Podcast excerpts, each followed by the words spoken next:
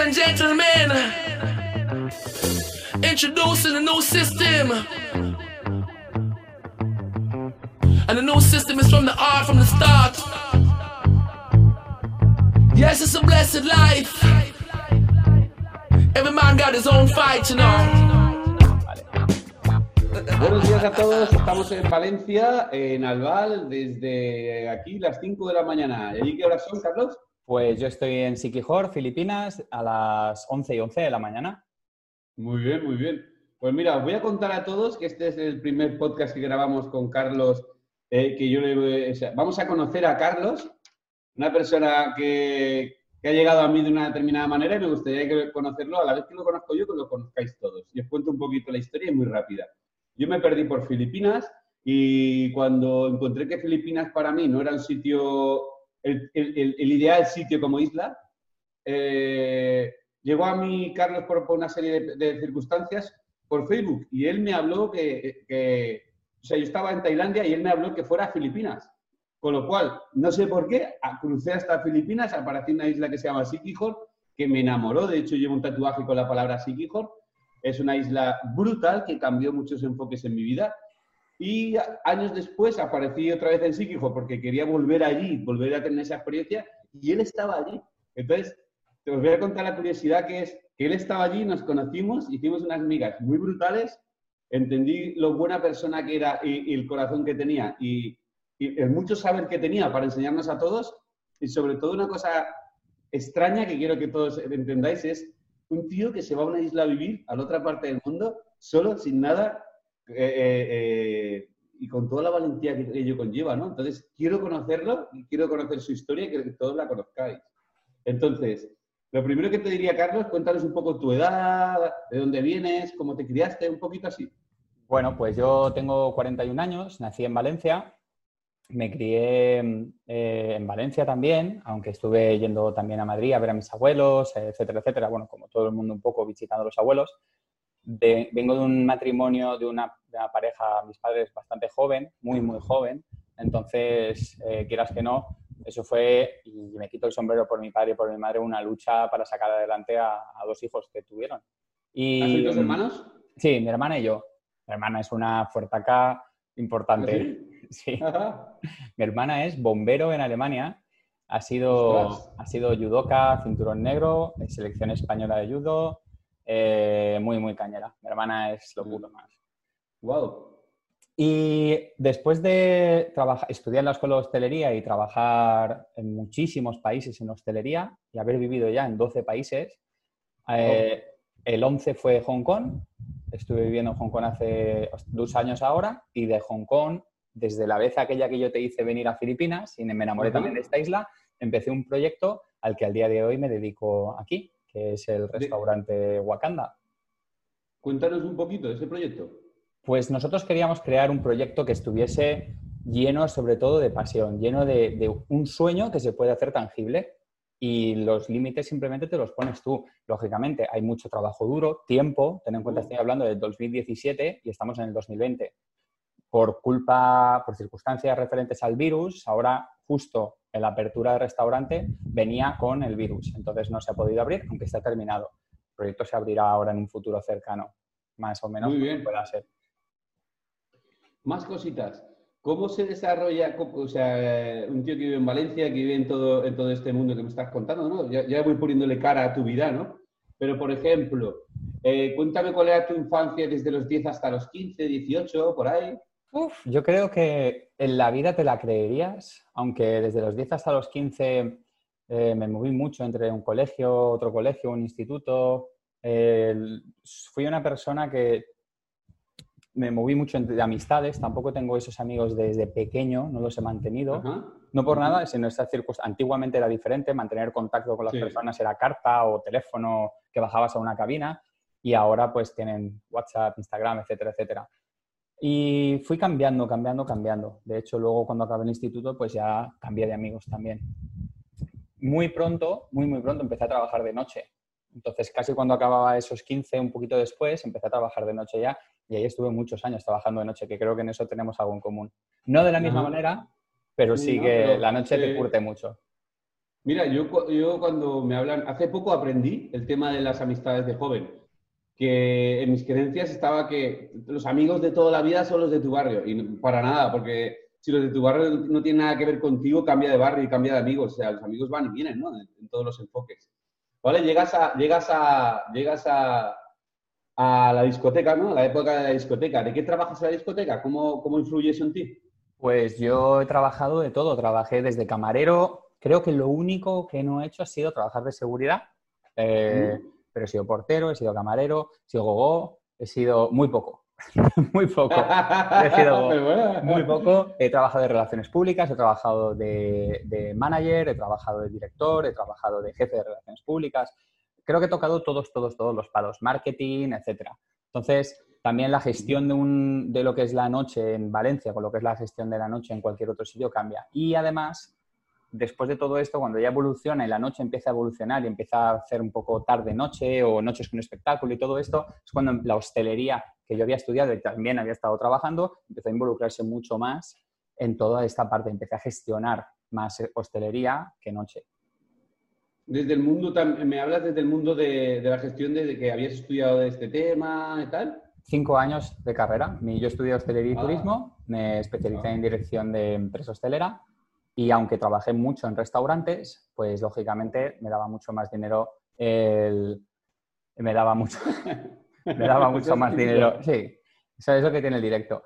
Me daba mucho más, direct- eh, mucho más eh, dinero la noche. Entonces era importante tener, pues en ese momento que yo estaba además haciendo muchas cosas y también haciendo cosas que no debía, tener un, un poco de, de fluidez económica, que no la ¿Qué tenía. edad, teni- qué edad tenías ahí?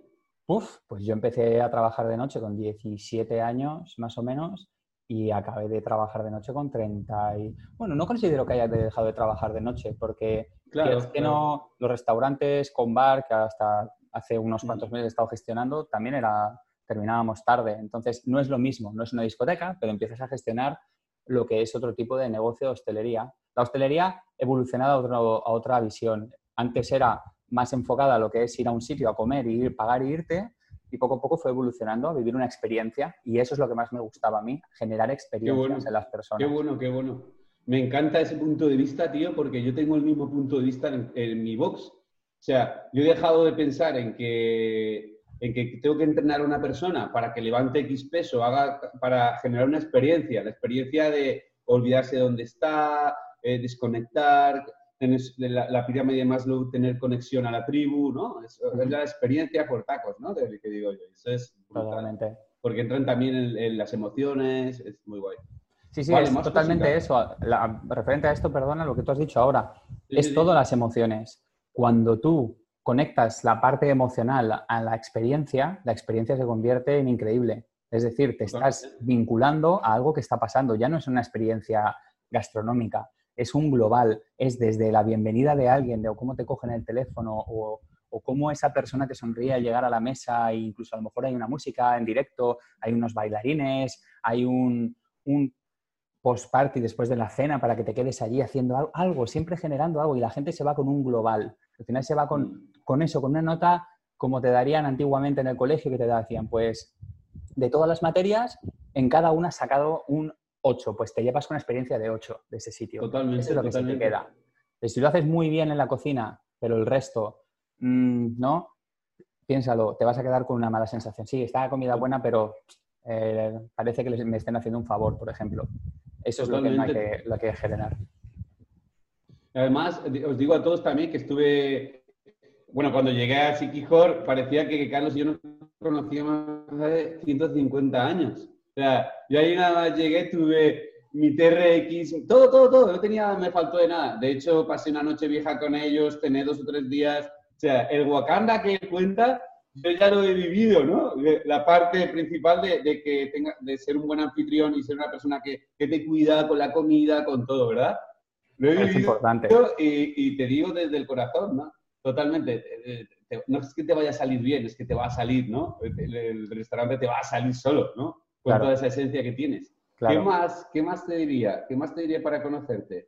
Eh, sí, eh, ¿qué, qué te vincula? ¿Te vincula algo al deporte en tu vida, a la comida sana, algo así? ¿Hay algo en tu vida? A ver, yo empecé a hacer judo con dos años Eh, entonces, yo siempre, para mí el deporte ha sido parte imprescindible de mi vida. De hecho, es, es mi, a veces mi ancla para algunas cosas y mi vía de escape, las dos cosas. Mi ancla cuando no permito encontrarlo como, como esa herramienta, no lo utilizo como una herramienta correcta y me ancla a algo también y lo haces porque te fuerzas a algo, tienes que encontrar cuál es, qué es lo que te hace cambiar. A lo mejor no es ir al gimnasio a levantar unas pesas, a lo mejor es irte a correr un día, o a lo mejor es irte a probar algo nuevo, a lo mejor es hacer paddle surf, o a lo mejor es hacer esquí acuático, o a lo mejor es hacer yoga, a lo mejor es hacer lo que sea. Pero tienes que encontrar qué es lo que hace que ese deporte te haga sentir bien, que te, que te desancle, no te ancle. Cuando haces algo por obligación, te ancla, te, te mm. detiene. Y, y, el deporte en mi vida entera ha sido una, una salida brutal, una fuerza que me ha ayudado a, a hacer muchas cosas pero cuando no lo he gestionado bien, como te decía, porque a lo mejor simplemente me forzaba a hacer algo porque era lo que tenía que hacer, no porque lo que yo quería hacer. Eso es lo que, lo que siempre he estado. Y luego aparte yo me cuido bastante. Tengo, intento comer bastante bien, intento, bueno, ahora tenemos un poco de restricciones con esta cuarentena que estamos en la isla encerrados, pero intento comer bastante bien, eh, tomo mis, mis, mis, suplementos, casi todos naturales. El, miro mucho por lo que, lo que tú comentas muchas veces, por la salud, pero la salud física, mental y emocional, que las, la más complicada de todas es la emocional y la mental, que están en batalla completamente una contra la otra, totalmente y siempre, pero para eso es bueno por lo menos tener una fuerte que es la, la física. Entonces, tienes un soldado siempre ahí a tu favor. Tienes ahí una cosa más, ¿no? Algo que te... O sea, si tienes eh, ya la mental, ¿no? Que hablamos de emociones y todo, fíjate que que está muy relacionado, ¿no? La comida con las emociones. Porque si tú te estás alimentando bien, eh, todo eso tiene una funcionalidad total y una conexión total. Te hablo desde la microbiota que viene del estómago, que es nuestro segundo cerebro, a pasar por, un montón de cosas más. Más cosas que me gustaría conocer de ti y preguntarte. Tío, eh, todos tenemos el, eh, eh, lo idílico de irnos a una isla a vivir. Yo lo tengo, ¿eh? O sea, es algo que sí que a mí me ha marcado mucho y yo volveré, eso lo sabemos tú y yo. Eh, no sé si a comprar un terreno como ya me echaste una mano para hacerlo o no, pero volveré. te quería preguntar, ¿qué, ¿qué, desencadena en ti? o sea, no es fácil, porque yo soy un tío muy valiente, pero eso que tú has hecho no es fácil. O sea, te quiero decir, vivir en una isla allí apartado en un sitio tierra de nadie y tal, ¿qué te ha desencadenado a, llevar este, a, ese sueño? Y encima, además, lograrlo. ¿Qué cambio ha habido en ti para decir, quiero hacer esto? A ver, más que un cambio, es parte de... Estoy cerrando un pequeño ciclo en hostelería, por podría decirse, que nunca había construido un restaurante. He dirigido, he trabajado en todas las posiciones también, he trabajado en hoteles, he trabajado en restaurantes, en empresas de catering. Nunca había construido y además es mío. Entonces, aquí hay muchas cosas unidas. Es la visión de unos amigos creando un negocio juntos en una isla que los tres amamos, que es brutal, tiene magia, con algo que se me da muy bien hacer, que hago muy fácil, pero que había, tenía que enfrentarme a la última parte, que era la construcción, el enfrentarte a problemas eh, financieros, el enfrentarte a, a problemas que no sabías que podían pasar, enfrentarte a problemas legales de otro país, enfrentarte a un montón de cosas. Yo, no, yo sabía que no estaba preparado para algunas, pero mucho, mucho menos para las que no conocía, no estaba ni preparado ni alertado. Ha sido más complicado eso. Pero yo, bueno, como, como bien sabes, yo me, me, me licencié como coach hace unos años y aparte de esto, me ayuda mucho a trabajar sobre mí. Lo que sí que me he dado cuenta es que en este viaje a Filipinas con esta construcción de este restaurante, buscando un, proyecto futuro, un tipo de vida diferente, eh, yo ahora mismo estoy en un viaje interno completamente porque he ah, volcado muchas cosas, pero la vuelta con este entorno y con todo lo que estamos viviendo a día de hoy no es fácil. No es fácil. todo lo que te da de vuelta no es todo reconfortante, pero es retador. Y, esa parte es la que te tiene que mantener, la parte de retarte. La parte, imagínate, yo ahora no voy a abrir el restaurante hasta a lo mejor octubre, noviembre, diciembre o enero. Entonces, es, es un reto, con varios motivos más. Si me voy del país, igual no puedo volver ahora, porque no es el tipo de visado que tenemos es diferente. Eh, la parte financiera, de no, no, haber ingresos ahora y tener más gastos durante el resto del año. La parte emocional. Aunque viva aquí con mis dos socios, estamos en una isla bastante abandonados. Ahora mismo no hay nadie, Muy, muy, muy, muy poca gente. El Siquijorte que tú conoces ahora, gracias a Dios podemos movernos por la isla de día, pero no tienes a la gente que de verdad te llena del todo. Y las redes están muy bien, pero tocar, tío, el ver, el, sentir, abrazar. Y sé que todo el mundo que está en, en, cuarentena ahora esto lo está sufriendo en parte también. Pero cuando de verdad no puedes, no puedes simplemente darle un abrazo a esa persona que en ese momento te hace falta, tío, es algo que, mira lo poco que es, tío, la conexión de la piel, lo poco que es y lo mucho que te puede dar. Un abrazo. Yo siempre digo que un ejercicio brutal es darle un abrazo a alguien durante un minuto. Dale un abrazo, tío. Los 15 segundos iniciales son, son un poco incómodos porque nunca abrazamos tanto. A partir de los 15 segundos empiezas a sacar otras sensaciones y empiezan a conectarse la magia, la energía entre los dos empieza a salir. Y esto es una cosa que... Dime. No, no, termina, termina. No, esto es una cosa que a día de hoy sí que he hecho en menos. Entonces, a la hora del reto, de lo que me, de todo lo que me enfrento aquí, esto es, yo creo que el Mira, lo financiero no me da miedo, no me da miedo lo legal, no me da miedo eh, los tener que moverme entre un país y otro. Yo soy, estoy hecho, estoy amoldado a eso. Me, me he curtido mm. en eso lo emocional, la parte esa, creo que es esa carencia, sobre todo porque además yo siempre me he juntado con mucha gente, soy una persona social, muy, muy, y valoro mucho mi silencio y mi tiempo solo, pero necesito ese, ese abrazo, esa mano, tío, esa, e, e, esta charla que tengo contigo, pero cara a cara. Eh, te entiendo, te entiendo, sí. La energía al final eh, se pierde, ¿no? En, este, en esta conexión se le pierde la, energía. Mira, hay un, hay un vídeo de Emilio Duro que habla mucho de esto, habla de, pruebas científicas que hacen a monitos y los ponen en unas jaulas y entonces eh, hay una enfermedad que creo que se llama maresma, que cuando el monito lo tienen, que no tiene nada que abrazar, nada que tocar, muere. Pero cuando le ponen un peluche, ¿sabes? Le ponen incluso comida o un peluche y él se agarra el peluche, porque el peluche entiende esa sensación. Y, esa es, una enfermedad que, eh, que, se llama, creo que maresma o, algo, parecido, y, muere, muere de, no amor, de no contacto. O sea, estamos hechos para eso. Por eso cuando, a los niños ahora, cuando los tienen ahora de, no, si llora, déjalo eh, solo para que se acostumbre, tal. Si no, en su habitación solo. No, contacto, tío, es muy importante. Contacto. Sí, hmm. Pues algo más que... Sí, bueno, quería decirte ah, otro, otra cosa que es muy importante. Todo esto porque solemos vivir con muchas limitaciones, vivimos con, miedos, limitaciones por el ego, creencias y muchas cosas. Y esta parte del contacto la tenemos muy controlada porque no queremos que nos socialmente nos critiquen, no queremos que mm. simplemente nos digan. Entonces, el evitar a lo mejor llevar a tu, a tu novia, a tu mujer de la mano, eh, por ser más duro cuando tienes una edad, o el intentar no abrazar a alguien durante un rato, o darle dos besos, o hacer lo que te apetezca. Si de verdad lo sientes, hazlo. Y esto con 41 años te digo que yo a día de hoy lo sufro por los juicios, los egos, las, creencias, que nadie se piense que está libre de todas estas cosas. Esto lo tenemos todos y esto es un trabajo de mm. por vida, porque tus creencias, tus límites, tus egos, tus miedos, todo que está completamente vinculado, vienen del pasado de muchísimas cosas. Pero cuanto más te mires hacia adentro y cuanto más permitas todo ese amor ir hacia afuera, es cuando vas, más rápido vas a recuperarte. Y no tengas miedo de decírselo a nadie.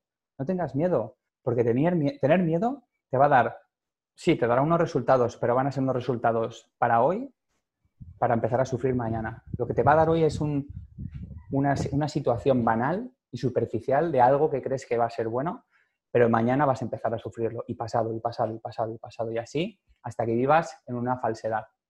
Así que reparte amor. Totalmente, totalmente, me encanta. Te voy, a, hacer una pregunta referente a esto. ¿Qué dirías tú que es el... Has hablado del amor y el miedo. Entonces, ¿dirías que el amor es lo contrario al miedo?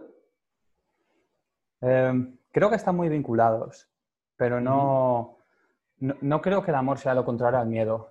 Creo que primero de todo tienes que amarte para aceptarte no, no creo que puedas estar con nadie si de verdad no te aceptas del todo, porque no le vas a estar dando el, el, real Alberto, el real Carlos. Va a ser una, una, versión que el miedo ha creado. Entonces tú vas a estar dando un, un amor mm, pintado, pero no el real, no el real quién eres. Y a lo mejor eso es lo que tienes que cambiar, tienes que empezar por ese trabajo interno. Trabajo interno que, como he dicho, no es algo que eh, lo consigues reducir en un solo día. O sea, venga, ya he trabajado en mí. No, claro, es constante. De por vida, de por vida. ¿eh? Hasta que mueras. Cada cosa que te pase te va a curtir más y te va a dar más. ¿Y vas a pasarlo mal? Por supuesto. Pero es que los trabajos más duros, las cosas más arduas, son las que mejores resultados te van a dar al final. Lo que consigues fácil es porque no tenía suficiente interés. Totalmente de acuerdo. Y no te estoy diciendo que tengas que enfrentarte a algo que te vaya a sobrepasar. Te estoy diciendo que busques eso que te va a sobrepasar y empieces a trabajar en ello poco a poco, hasta que sea capaz de alcanzar esa cima. Y verás cómo ya, lo, ya no. Y aquí siempre yo pongo el ejemplo a mis coaches de que se pongan a pensar en un niño. Un niño, cuando ve que todo el mundo anda, lo primero que, está haciendo es desear es hacer lo mismo. Ellos copian. Tú sabes lo duro, lo que para ti a día de hoy es automático, que es andar, lo duro que es para un niño aprender a andar. ¿Cuántas veces empieza a hacer el intento, se levanta, se cae, se levanta, se cae, se levanta, se cae, se levanta, se cae? Todos los días hasta que lo consigue. Todos los días. Y nadie le está empujando, nadie le está diciendo, venga, sí, el padre te puede acompañar, pero nadie le dice, venga, hoy a las 10 empieza a andar. No. Y todos los días lo intentan, y unos más, otros menos. Como esto, mil cosas. Entonces, pues hay que... Dime. Te diré con el tema de andar, que, que fíjate que ellos nos copian, es cierto que nos copian, pero a la vez eh, lo bonito es que aprenden solos. O sea, te quiero decir, copian porque están viéndolo, pero ellos mismos se levantan y se caen, se levantan y se caen. Tienes que dejarlos solos hacerlo, ¿verdad? Equivocarse, equivocarse, equivocarse. Y así aprenden, ¿cierto? Ahí está, es equivocarse. Lo bueno, lo lógico, es que en la mayoría de los casos suelen tener a alguien que les está simplemente apoyando, que están ahí, haciéndoles sentir que están ahí. Por eso es lo importante de, la calidez humana, no la calidad solo, la calidez. El, que la gente sienta que tienen una, persona, dos, tres, gente, la gente de tu entorno, la gente que de verdad te mueve a dar ese paso otra vez, a levantarte otra vez. No busques apoyo en esas personas que, no te dan, que te dan a lo mejor un like en un Instagram, que, pero no los conoces de nada. No busques eh, eso en, en, alguien que te ha enviado un WhatsApp una vez en cinco años. Porque aunque sean buenas personas, que no lo estoy dudando, no son, como tú dices, tu tribu no son los que te nutren, no son esas personas de verdad que cuando en algún momento vayas a necesitar que alguien te, haga una, te dé una palmadita para que te vuelvas a levantar ese día, a practicar ese andar, eso sí que van a ser, no los otros. Totalmente de acuerdo. Te iba a preguntar también por el tema, porque ya sabes que una de las, una de las cosas que, yo creo que una de las cosas que nos ha unido también es porque tenemos una literatura muy parecida que nos ha hecho evolucionar, ¿verdad? Eh, tanto podcast como libros que hemos leído nos hacen, a, mí por lo menos en mi caso, me ha hecho aprender y a ver otro, otros, otro mundo, ¿no? Otras puertas se han abierto. Yo siempre digo, se me ha abierto esta puerta, ¿verdad? En algo que he leído, en algo que he hecho. Mm. Eh, ¿Por dónde va tu onda de libros que te gustan y tu esencia?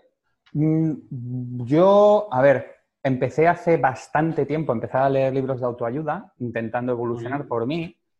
Eh, llámalo autoayuda, llámalo desarrollo personal, llámalo como quieras. Cada persona, cada persona lo puede llamar como quiera. Libros que antes, además, estaban como un poco, eh, era un poco tabú, que decía, ah, estás loco, eso todo el mundo ahí come cocos, me llamaban al principio. A mí no me hables así que me comes el coco. Pero yo empecé muy, muy pronto y siempre me fui interesando.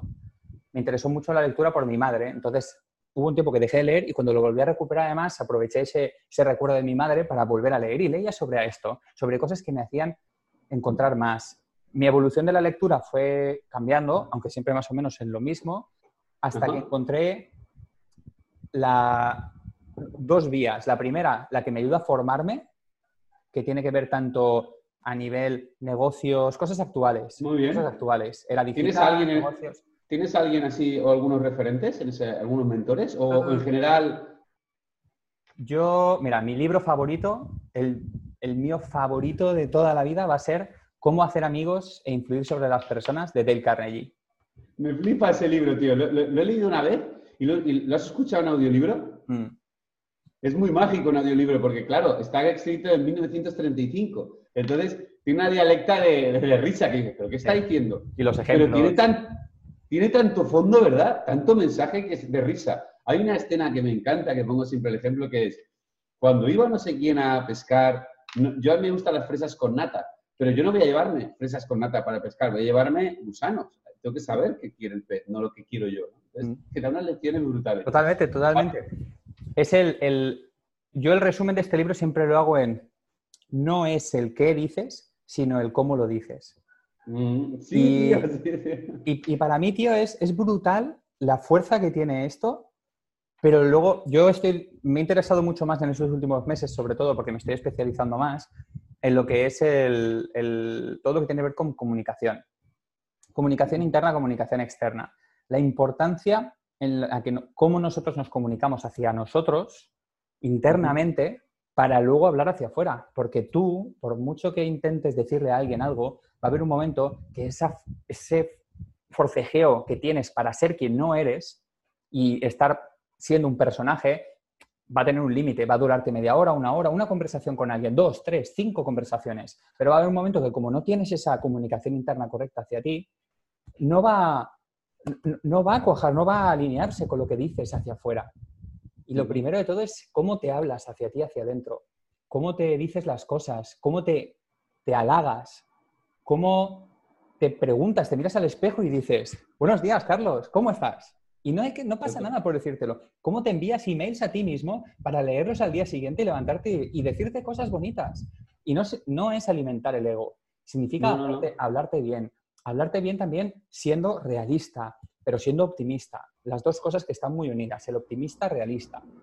Eh, ser optimista no es ser una persona simplemente que es todo happy, arcoiris y unicornios. No, porque hay que ser realistas. Hay realidad y muy dura.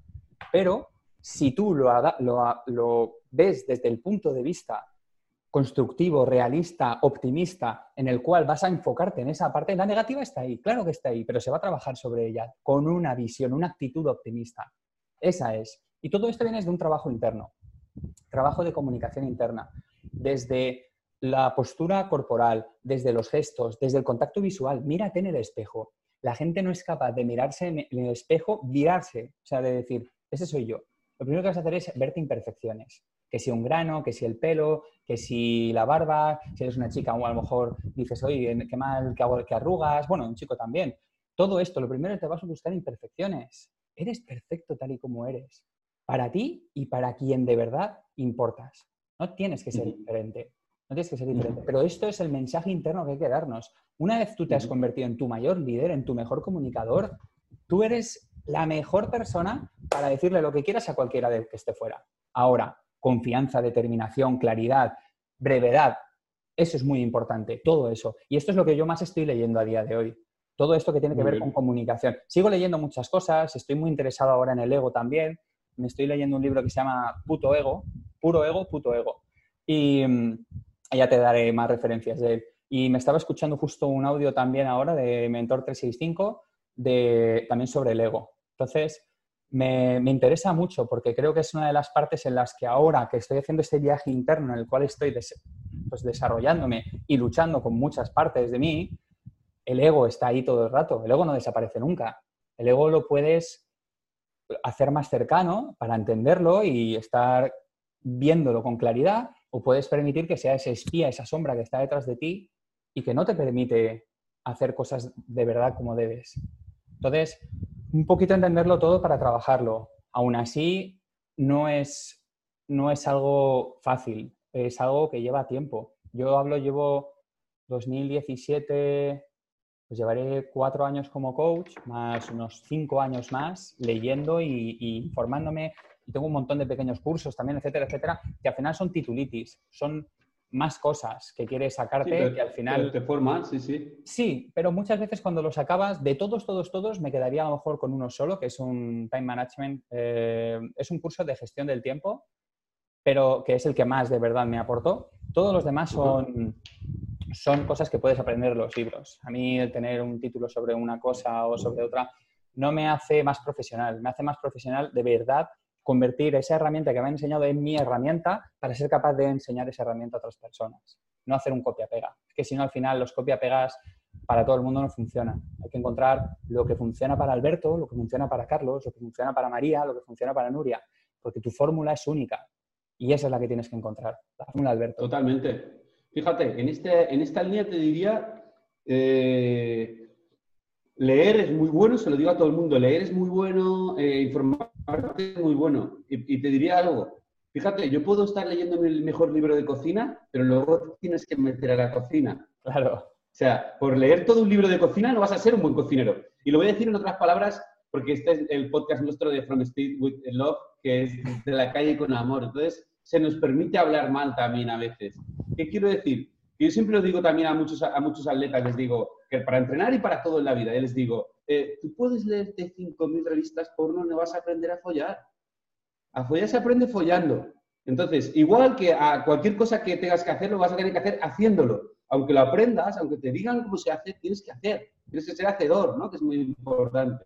y luego otro, un, libro, un libro bueno sobre el ego que te recomiendo también. Yo me he leído eh, El ego es tu enemigo, muy bueno, pero uno muy bueno, muy bueno que te va a gustar se llama La liberación de tu alma. Es brutal. Te habla la persona de cómo salir de, de, verte en otra perspectiva, etc. Es brutal ese libro. Eh, vale, Carlos, una cosita más que me gustaría saber sobre ti, que has entrado en el tema. El tema del coaching, el, todo este tema eh, se nota que estás curtido y que estás metido en ello. Entonces, cuéntanos un poco tu trabajo también en este tema con la gente. Vale, yo me saqué el título en el, bueno, en Barcelona, en un instituto de coaching, pero yo no me considero un coach tradicional. No soy, de hecho, no me, yo no me reconozco como coach. Yo me gusta, para que la gente lo entienda, a qué me dedico, pero yo soy más un, un day improver de improver significa un mejorador de días. claro, lo que intento hacer es con técnicas de coaching, por supuesto, pero sin seguir toda la metodología, porque no creo que todo el mundo reaccione de la misma manera. Em, Muy bien.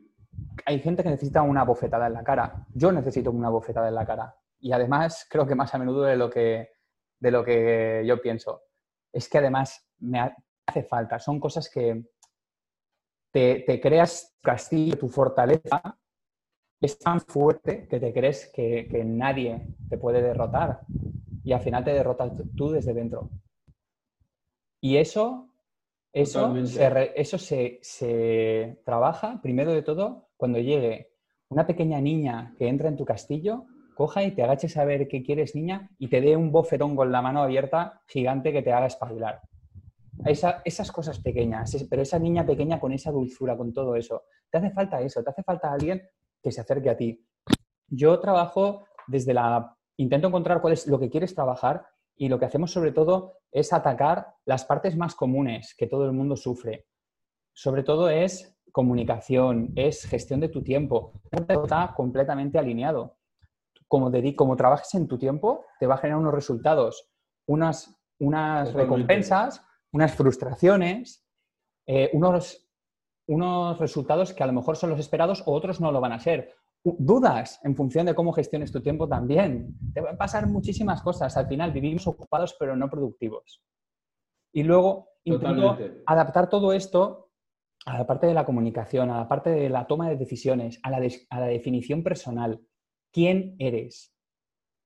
Esta definición personal es algo que siempre vas a trabajar en ello. Pero ¿quién eres hoy para conseguir lo que hoy estás dispuesto a hacer.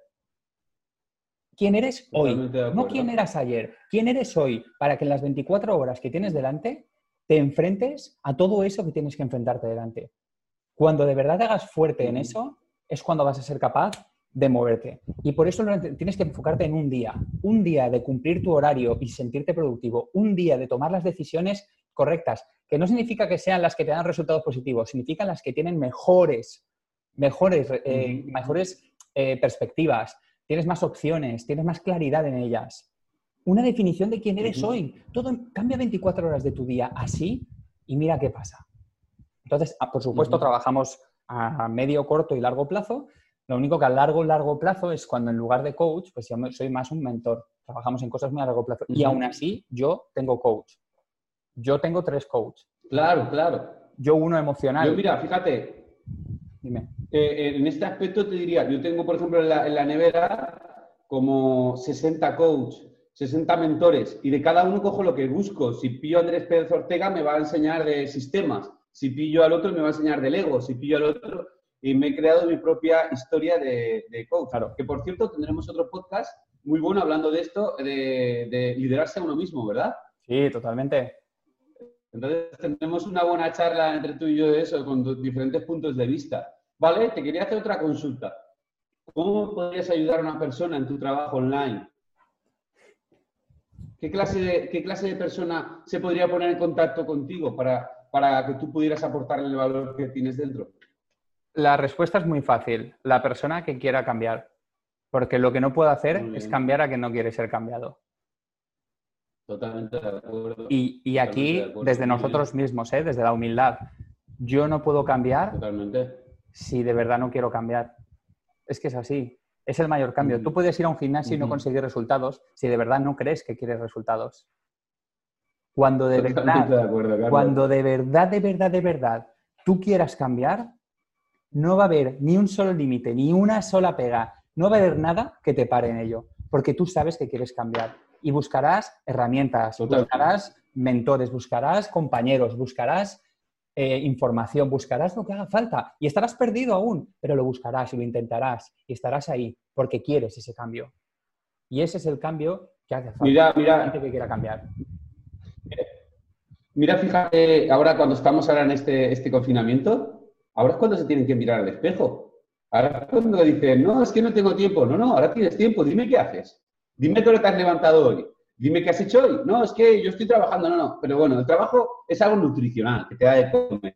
Yo te estoy diciendo qué has hecho hoy para cambiar tu vida. No, es que no quiero cambiar mi vida. Pues entonces nada, hasta luego. Pero el que quiere cambiar su vida, el que dice, es que me apetecería cambiar de físico, me, apete- me apetecería tener otro trabajo, me apetecería lo que sea. Dime qué has hecho hoy. Y entonces ahí eh, entra, que también será otro momento en el liderar, liderarse a uno mismo, que entrará la gestión del tiempo, como tú bien dices, es súper importante. ¿no?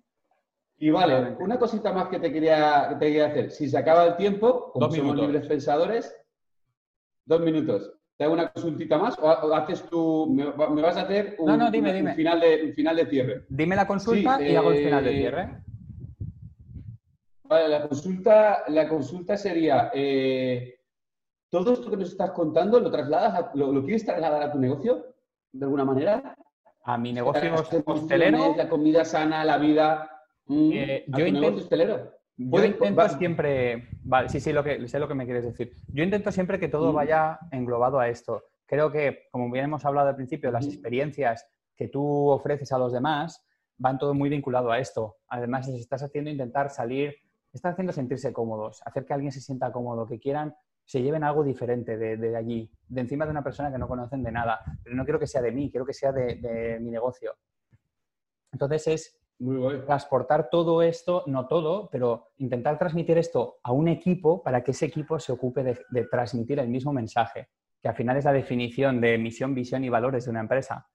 Pero más o menos viene aquí. Bueno, y haciendo un pequeño recap de, de quién soy yo, pues bueno, yo soy un amigo online, ciberamigo de mi amigo Alberto durante muchísimo tiempo. Nos muy, muy poco, pero tenemos una conexión muy fuerte. Tenemos una visión de, de las cosas muy, muy común. Tenemos una, una capacidad de reacción y capacidad de asimilación de muchas cosas gracias a que trabajamos en ellas, pero también creo que somos personas humildes. Creo que somos eh, personas que nos conformamos con poco, somos muy guerreros, somos capaces de no tener nada y sacarlo todo y no volver a tener nada y volver a sacarlo todo y así lo seguiremos haciendo. Y como me quedan solo 15 segunditos, yo voy a deciros que gracias por escucharnos, perdón por las primeras veces, por los errores, pero esto es eh, From the Street with Love y aquí con mi amigo Alberto que va a deciros algo. Pues gracias a todos por escucharnos y por estar ahí, chicos.